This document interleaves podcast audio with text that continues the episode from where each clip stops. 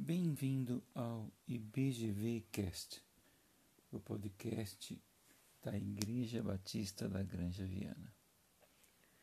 Eu sou Robson Lisboa e hoje vamos falar sobre Barnabé, um homem preocupado com os outros. Você já ouviu falar de Marta Canari? Não? E de Bill Robinson? Ou talvez de Vladimir Tepes? Não? Existem grandes chances de que nenhum desses nomes lhe seja familiar. Mas se alguém mencionar Maria Bonita, Lampião ou Drácula, você provavelmente assentiria com a cabeça em reconhecimento. Alguns apelidos pegam porque descrevem mais intensamente a pessoa do que seu nome verdadeiro. Foi exatamente isso que aconteceu com Barnabé. A maioria de nós sabe alguma coisa sobre Barnabé. Sabemos que ele participou de uma viagem missionária com Paulo nos anos iniciais da igreja. Sabemos que ele era um cara legal. Lucas o chama de um homem bom, cheio do Espírito Santo e de fé em Atos 11, 24. Você provavelmente deve estar ouvindo até aquela musiquinha do João Alexandre cantando, que o João Alexandre canta. Era seu nome Barnabé, natural de Chipre. Mas quem se lembra do que seu verdadeiro nome é na realidade José? Muito provavelmente também nos esquecemos de que ele era um levita de Chipre, como diz em Atos 4,36. Só conseguimos nos lembrar dele como um homem bom, que sempre procurava um modo de incentivar os outros. Os apóstolos também pensavam assim, tanto que o apelidaram de Barnabé, que significa encorajador.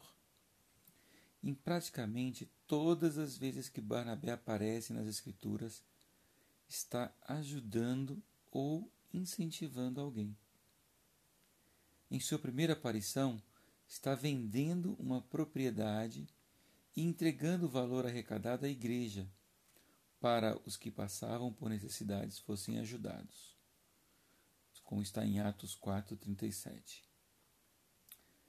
Na segunda menção de Barnabé, ele está apresentando Saulo aos apóstolos Sim, o mesmo Saulo que perseguira a igreja. Em Atos 11, os apóstolos enviaram Barnabé para encorajar a igreja nascente em Antioquia, o que ele de fato fez.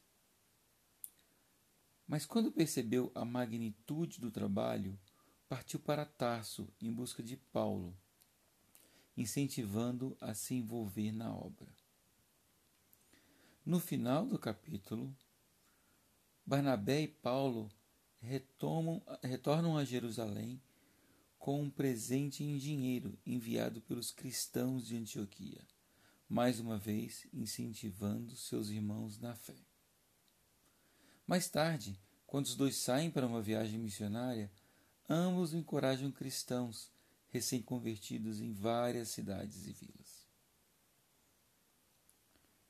Os apelidos podem valer muito. Poderíamos ter conhecido este homem como José, o levita, ou até como José de Chipre. Contudo, a Bíblia optou por registrá-lo como Barnabé, o encorajador. Você pode se perguntar duas coisas com essa história de Barnabé. Pelo que você será lembrado? Não somente pelo seu nome, mas pelo que, pelo que você faz. O que você, pelo que você será lembrado. E a segunda coisa que você pode pensar nessa meditação sobre a vida de Barnabé é o quão encorajador nós somos. Nós encorajamos as pessoas, nós somos aquelas pessoas que têm cheias de fé, cheia de bondade e de fé, que busca encorajar o irmão, que busca encorajar o cônjuge? Ou nós somos aquela pessoa negativa que sempre só vê o lado do copo mais vazio? Barnabé era um homem que encorajava as outras pessoas.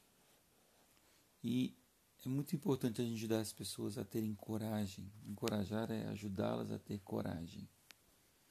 Porque nem todas as pessoas estão é, com os dois pés no chão e com a fé que a gente tem. Então, se você puder encorajar uma pessoa, faça como Barnabé fazia. Encoraje essas pessoas, encoraje a pessoa, o seu cônjuge, o seu filho, a sua mãe, o seu pai. Seja também um encorajador. Barnabé era um homem preocupado com os outros, legitimamente. Vamos orar? Senhor Deus Pai de misericórdia, nós te louvamos, este estudo de Barnabé, por essa pequena meditação, Pai. Como o teu Santo Espírito nos encoraja, Senhor, a lutar e a vencer as batalhas do dia a dia. Nós rogamos, Senhor, que sejamos também instrumentos do Senhor no encorajamento das outras pessoas. Sabemos que estamos vivendo momentos difíceis, Pai.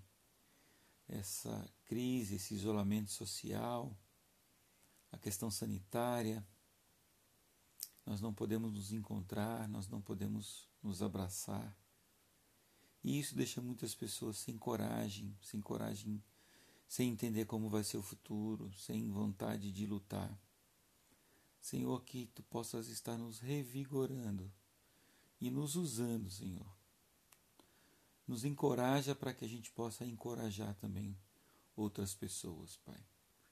Que nós tenhamos um coração bondoso, como era o coração de Barnabé.